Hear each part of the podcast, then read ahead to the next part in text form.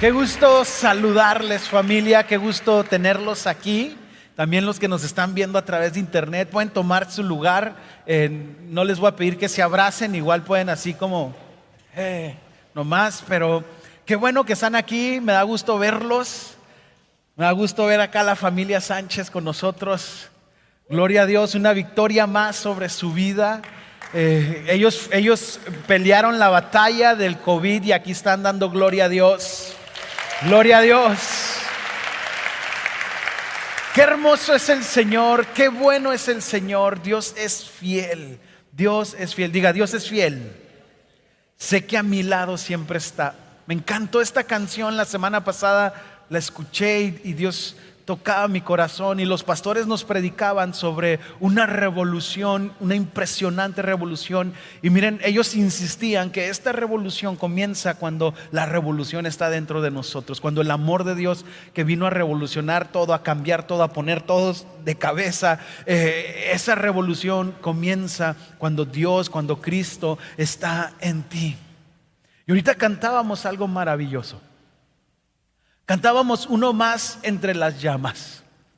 Y mire, eh, a lo mejor usted recuerda esta historia, este relato del horno de fuego, cuando Sadrat, Mesac y Abednego estaban esclavizados, estaban, ellos fueron tomados del pueblo de Israel y fueron llevados a Babilonia. Y el rey Nabucodonosor manda poner una estatua y que todos debían adorarla, todos debían postrarse ante esa estatua y rendirle culto. Pero estos jóvenes temerosos de Dios dijeron, no nos vamos a postrar. El que puede vivir postrado ante el Todopoderoso puede vivir de pie ante cualquier cosa, ante cualquier circunstancia. Y ellos decidieron no rendirse. Y entonces... Eh, eh, Nabucodonosor se enoja, estoy en Daniel capítulo 3 del verso 19 en adelante, dice que eh, entonces Nabucodonosor se enfureció tanto con Sadrach, Mesach y Abednego que el rostro se le desfiguró. Y a lo mejor usted al escuchar esto dice, ay, se le desfiguró el rostro. algunos se nos desfigura con que nos digan, siéntese allá. Nomás que como traemos cubrebocas no se nos nota. Algunos se nos desfigura en el tráfico o algunas esposas se les desfigura el rostro tratándonos de explicar algo a los hombres. Ya entiende, ¿no? O sea, no, o sea, no, no, no crea que Nabucodonosor era tan, tan peor que nosotros. También se nos desfigura el rostro. Bueno, ese, es un tema sobre el enojo, luego lo vamos a dar, ¿verdad? Entonces, dice, ordenó a algunos de los hombres más fuertes de su ejército que ataran a Sadrach, Mesach y Abednego y los arrojara al horno ardiente. Los, verso 21, así que los ataron y los arrojaron al horno totalmente vestidos con sus pantalones, turbantes, túnicas y demás ropas, ya que el rey se enojó, había exigido que el horno estuviera caliente. Y fíjense, lo mandó poner siete veces más caliente. Las llamas mataron a los soldados mientras arrojaban dentro a los tres hombres. Cuando los llevaban atados y, y los aventaron al horno, los soldados se murieron. Y de repente pasa, pasa algo que estábamos cantando ahorita. Verso 24, de pronto Nabucodonosor se llenó de asombro, se puso de pie de un salto y exclamó a sus asesores, ¿no eran tres los hombres que atamos y arrojamos dentro del horno? Y todos dijeron, sí, su majestad, le contestaron. El verso 25, miren, gritó Nabucodonosor, yo veo a cuatro hombres desatados que caminan en medio del fuego sin sufrir daño. Y el cuarto hombre parece como un dios, era el rey de reyes plantado allí en medio de la dificultad de estos jóvenes, diciendo, yo estoy a tu lado, yo estoy contigo en la circunstancia que tú estés pasando. No sé cuál es el horno que estás pasando hoy. A lo mejor estás pasando por enfermedad o algún familiar tuyo. A lo mejor estás pasando por una circunstancia familiar y el fuego está quemando, está ardiendo. Pero el Señor está ahí para desatarte, para defenderte, para luchar tus batallas. Yo estoy contigo. Y cantábamos uno más entre las llamas que estaba junto a mí. Estos jóvenes no tuvieron miedo porque ellos sabían en, quién confiar. Estaba Dios con ellos. El verso 28, 28, entonces Nabucodonosor dijo, alabado sea el Dios de Sadrach, Mesach y Abednego. O sea, este hombre eh, pagano reconoce el poder de Dios. Dice, envió a su ángel para rescatar a sus siervos que confiaron en él y desafiaron el mandato del rey. Él mismo reconoce, el Señor envió a su ángel para rescatarlos. Y puso un decreto que el que hablara en contra del Dios de Sadrach, Mesach y Abednego iba a tener consecuencias. Y en el verso 30 dice, luego el rey ascendió a Sadrach, Mesach y Abednego a un puesto, a, a puestos más altos en la provincia de Babilonia. ¿Sabes, familia? Dios está a tu lado. Dios te defiende. Y aún en esta circunstancia, Dios te va a promover a un lugar más alto, a su presencia, de gloria en gloria, de victoria en victoria. Es lo que Dios ha preparado para los que le temen. Usted y yo vamos a ser promovidos aún en esta circunstancia difícil. ¿Cuántos dan gloria a Dios por ese Dios fiel, poderoso, que está a nuestro lado, que pelea con nosotros, que nos asciende, nos promueve? Y miren, historias como estas encontramos en toda la Biblia. Usted recuerda a Josué, este líder que continúa eh, llevando al pueblo después de Moisés. Él cruza el Jordán y lo primero que se encuentra al cruzar el Jordán, donde estaba la tierra prometida, se encuentra a Jericó, una ciudad amurallada, impenetrable, con un ejército fuerte, lista para la guerra. Y él cruza el Jordán y en, en Josué capítulo 5 usted va a encontrar un relato donde él está sentado a solas yo me imagino a este Josué viendo Jericó, diciendo, ¿qué voy a hacer? ¿Cómo voy a enfrentar esto? Y del verso 13 al 14 sucede algo impresionante. Viene un hombre vestido de guerra con la espada desenvainada, con la espada en la mano, llega y se presenta delante de Josué y Josué lo ve y le dice, ¿eres de los nuestros o de nuestros enemigos? Y este hombre le contesta, de ninguno de los dos, soy el comandante del ejército, del Dios viviente, del ejército del rey de reyes y vengo a decirte cómo vamos a tomar esa ciudad. ¿Sabes? A veces nosotros estamos viendo la murallas, estamos viendo gigantes, estamos viendo circunstancias difíciles, pero el Señor está a tu lado y viene preparado para luchar tus batallas. No es en nuestras fuerzas, es en su poder. Me encanta la historia de los valientes de David. Bueno, a los hombres nos gustan las películas de acción. Lean segunda de Samuel capítulo 23. Vas a encontrar hombres impresionantes. Sama es uno de ellos en el verso 11. Sama era uno de los guerreros y él estaba a cargo de una plantación de lentejas. ¿Qué sucedía? Los filisteos Esperaban que los israelitas terminaran eh, todo lo que es cultivar algo y cultivaban las lentejas, o sea, las, preparaban la tierra, sembraban, cuidaban de las plantas, eh, eh, cuidaban que no hubiera plagas y ya cuando estaba lista la cosecha, cuando ya había, estaban nomás para recoger las lentejas, venía el ejército enemigo y se lo llevaba. Y ese día está Sama ahí y viene el ejército filisteo. Y todos huyen, dice la Biblia. Dice que todos lo dejaron solo. Y él se plantó en medio del campo de lentejas. Y se plantó ahí. Y, el ejército venía con los caballos, el ejército venía armado y él con su espada, con su lanza, dice que en, unos, en unos instantes acabó ese ejército él solo.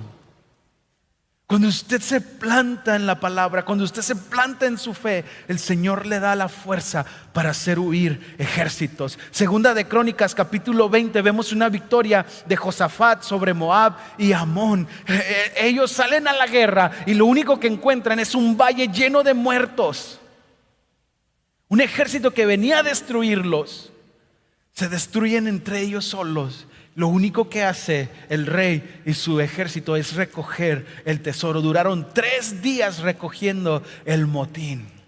El Señor pelea por ti. Me encanta en Segunda de Reyes, eh, en el, en el capítulo 6, está Eliseo escondido junto con su siervo y llega y lo rodea un ejército y el siervo dice, nos van a matar. Y Eliseo hace esta oración, usted se va a acordar de esto, dice, Dios, ábrele los ojos a mi siervo para que él vea. Y dice que al instante sus ojos se abrieron y vio un ejército que estaba rodeándolos a ellos y rodeaba al ejército enemigo, carros de fuego, soldados, hombres de guerra que estaban a su favor. Entonces el siervo dijo, son más los que están con nosotros. Es más grande el que está con nosotros que el que está contra nosotros. Dios manifiesta su poder. Él está contigo. Aún en la enfermedad, en Lucas capítulo 8, 43, hay una mujer con flujo. 12 años, había gastado todo, todo su dinero, no tenía esperanza, pero tocó el manto de Jesús. Y la sanidad vino sobre ella. Ella se encontraba sola, pero Jesús se presentó a su vida. Y hoy Jesús se presenta a tu vida, a tu familia. Hoy Jesús se presenta en tu hogar. Repita conmigo, sé que a mi lado siempre estás. Vamos, dígalo fuerte, sé que a mi lado siempre estás. El Señor está con nosotros aún en el fuego, aún en medio de las llamas.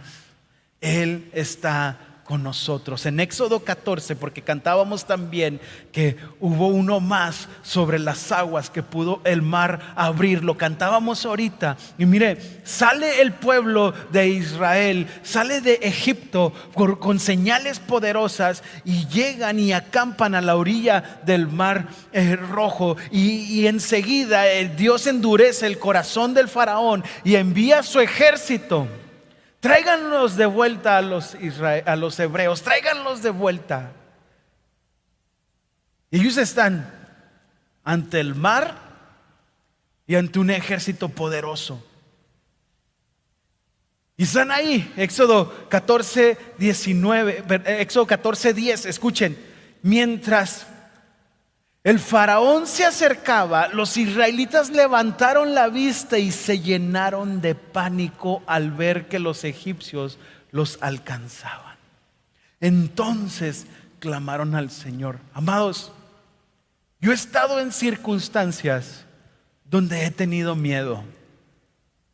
He recibido noticias que amenazan mi familia. He recibido noticias que amenazan contra mí y sí me ha dado miedo.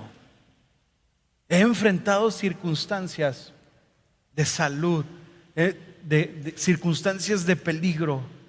Y sí, me he, sí he tenido miedo.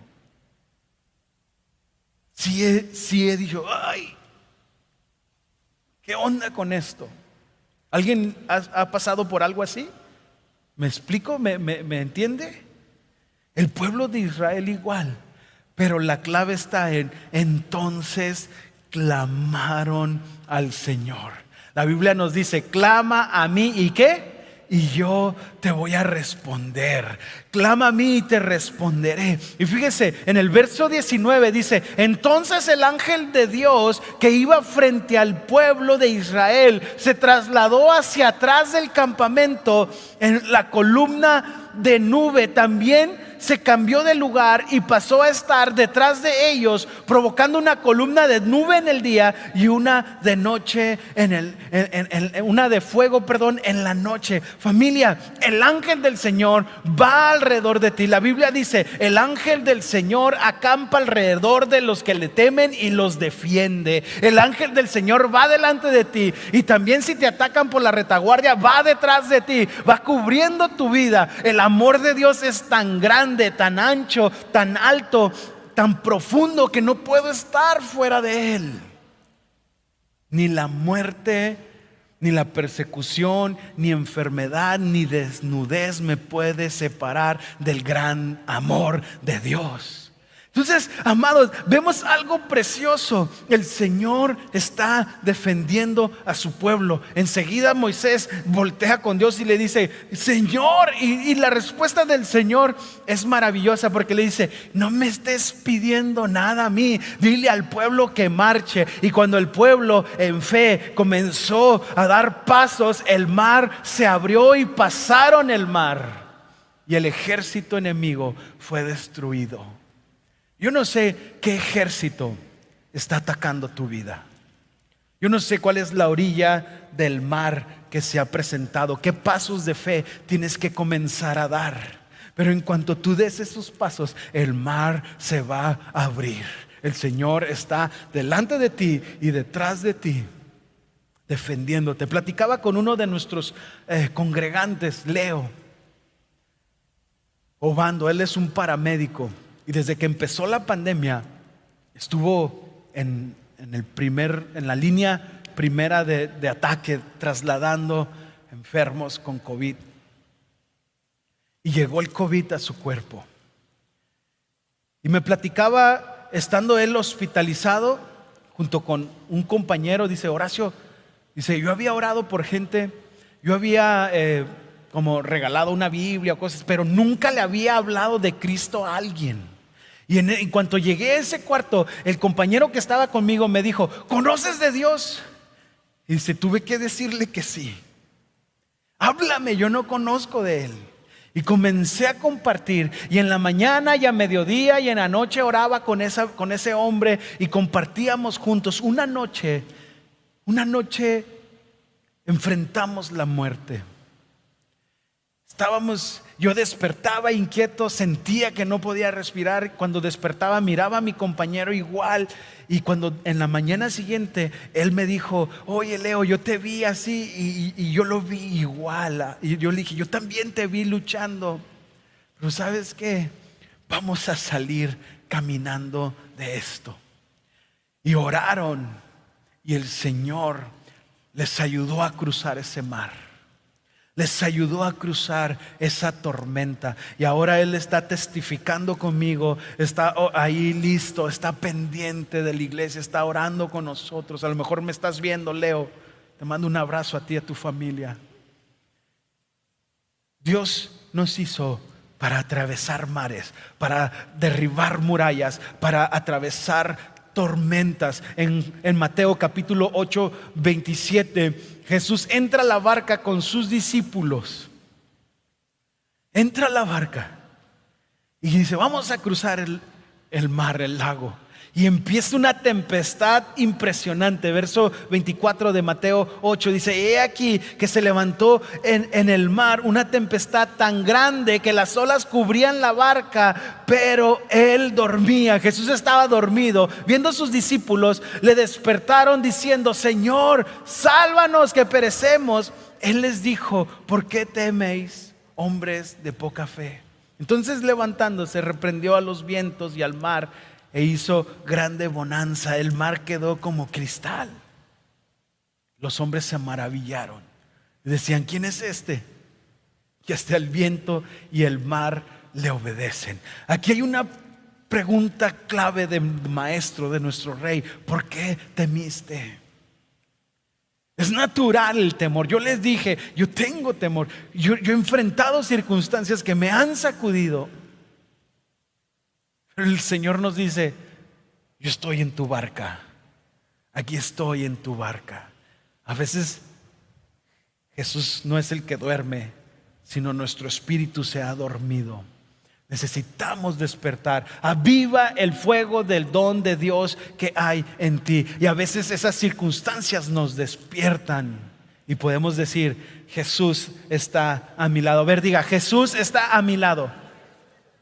Jesús está a mi lado. En Mateo 14 encontramos otra circunstancia parecida. Jesús obliga a sus discípulos a irse a atravesar el mar otra vez. Dice, allá los veo.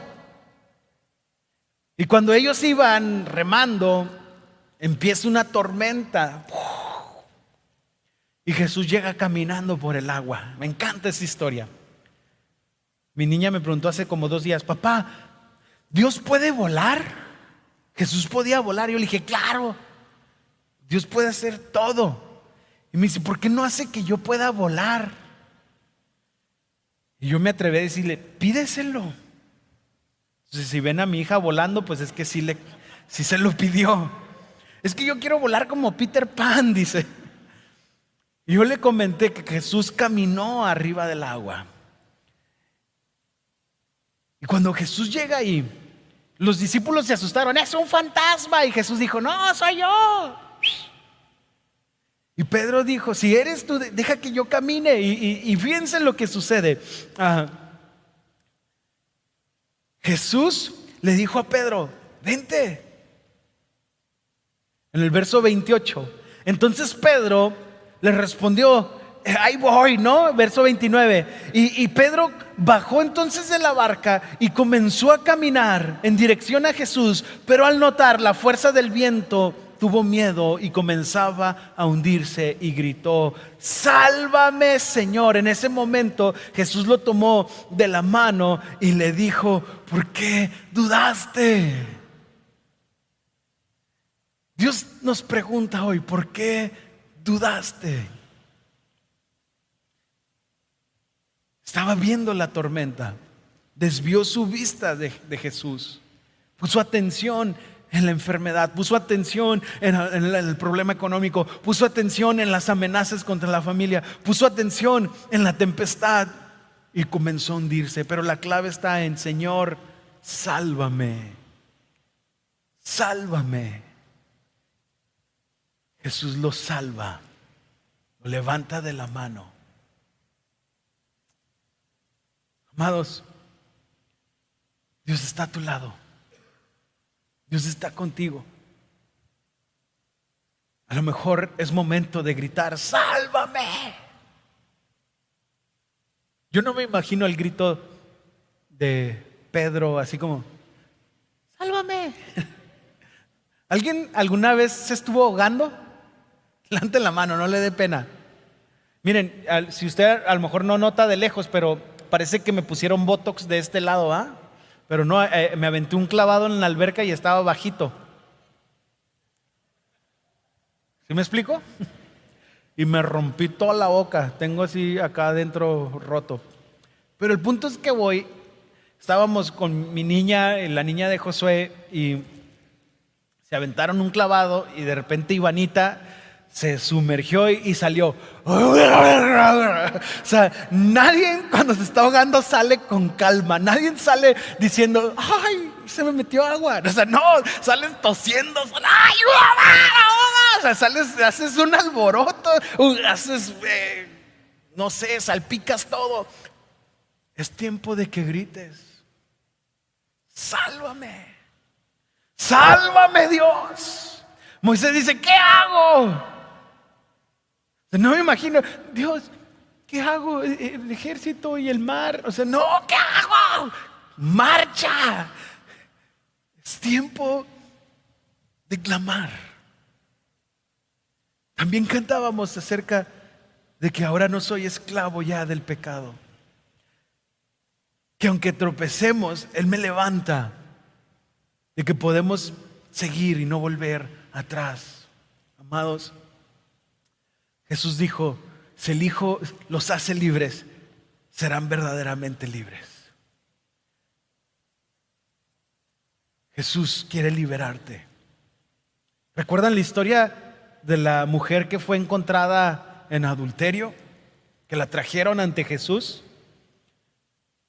Jesús estás agachado.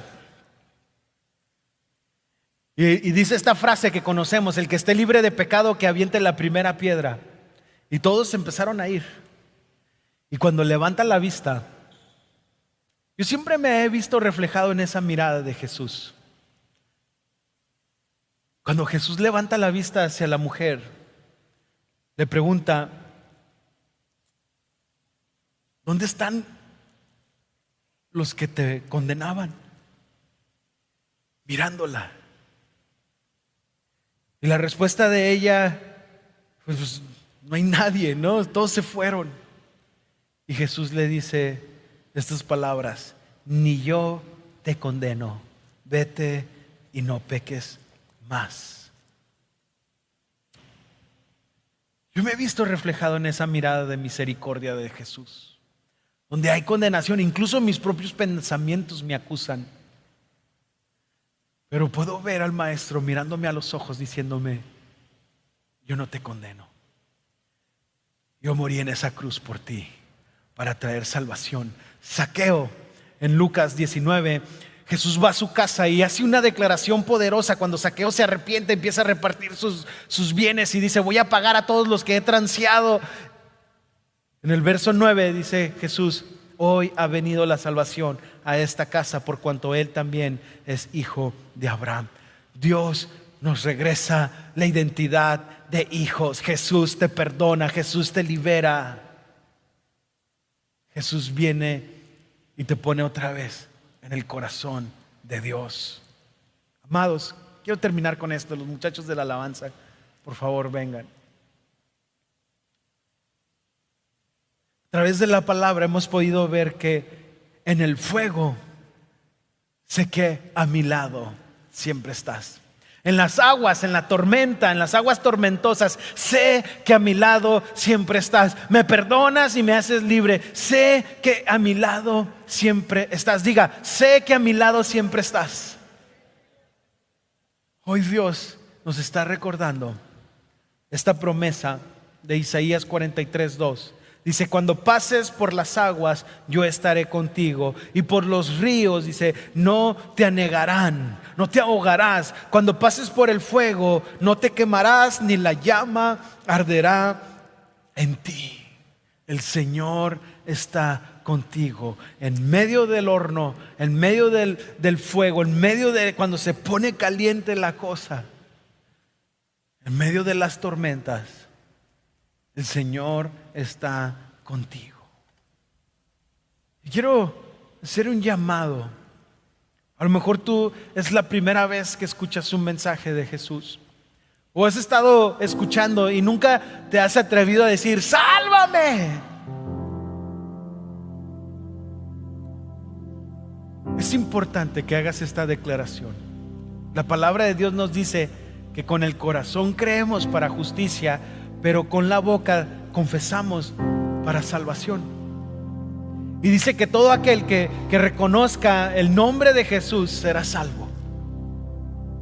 Y quiero invitarte a que hagas esta declaración.